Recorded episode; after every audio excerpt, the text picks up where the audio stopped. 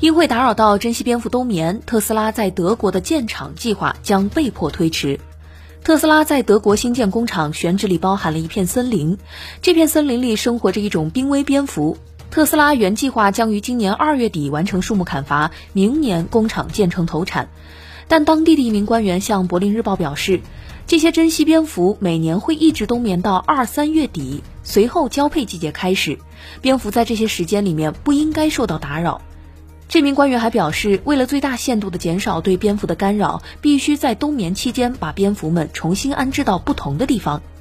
德国自然保护协会指出，要安置这些蝙蝠的话，特斯拉需要取得一个特殊的许可证。就此来看，特斯拉的建厂计划恐怕会被迫推迟。因特斯拉建厂要大量砍伐树木，德国官员要求特斯拉另辟区域重新造林。特斯拉承诺之后将在附近的另一个区域重新植树造林，且面积为所伐面积的三倍。目前，当地政府正在收集市民对特斯拉建厂项目的反对意见，并酌情考虑。